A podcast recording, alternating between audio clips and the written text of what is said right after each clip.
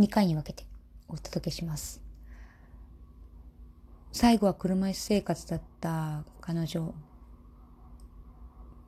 その彼女が、あの、最後まで、ハムコに会っておきたいなって言っていたってことを、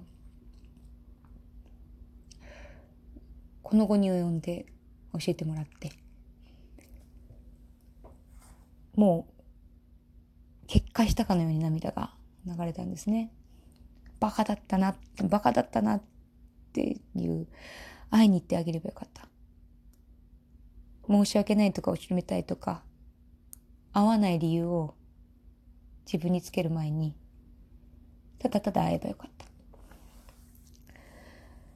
もう二度と会えなくなる、できなくなる、強制終了するっていう出来事を書道の先生の時に痛いほど実感したくせに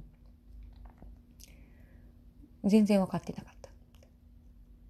後ろめたいっていう気持ちのついつま合わせのために手紙を送ってなんとかうん自分の気持ちっていうものをまあ納得させてるというか。自分ばっかり考えてたなって。いうことを思ってですね。で私がもう彼女の仏壇の前でいきなりポロポロ泣き出したのを見てそれまでまとわりついてた子供たちがじーっとしながらそれ見て見ぬふりしてくれるんですよね。まだ2歳とか4歳ぐらいのちっちゃい子なのに、そういう振る舞いを、もう身につけてるんですよ。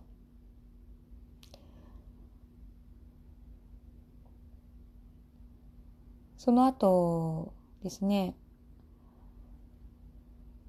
子供たちが、あの、今から神戸に帰る準備があるからっていうことで、で、解散になって、うん、また会おうね。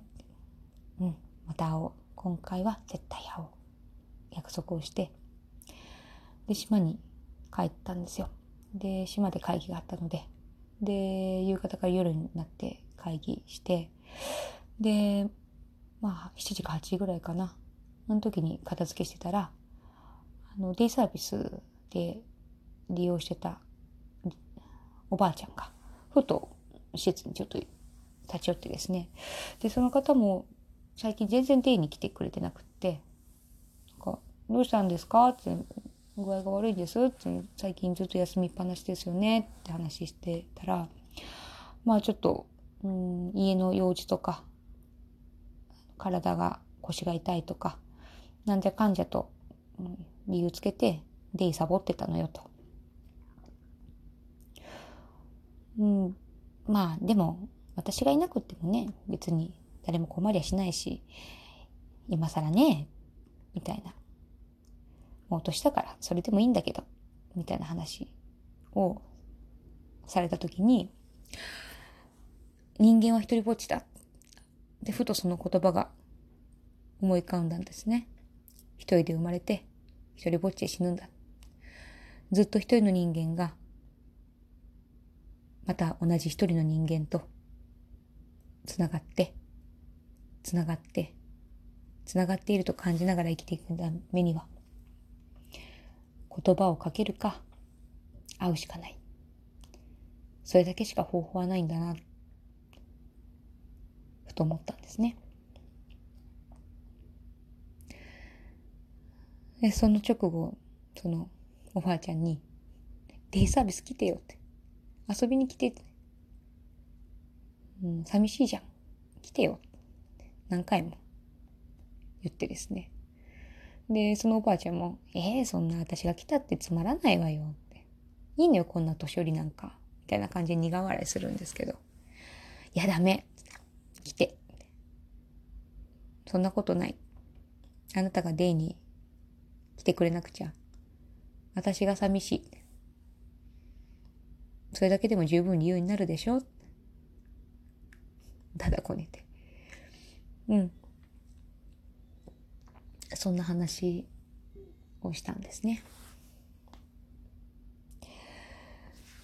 あなたが虚しく過ごした今日という日は、昨日死んでいったものがあれほど生きたいと願った明日。こ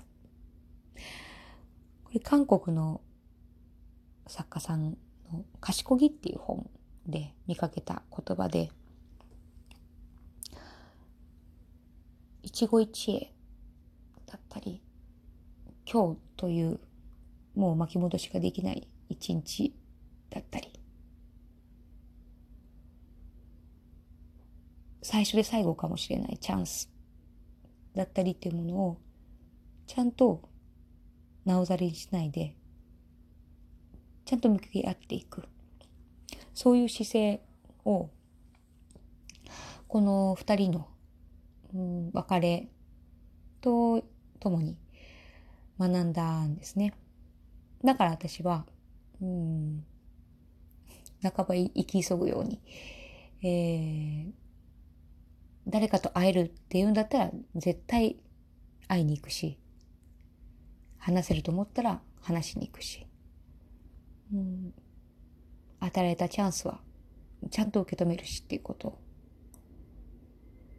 あの二人の分まで、なんて言うと傲慢なんですけど、うん、そう思って生きています。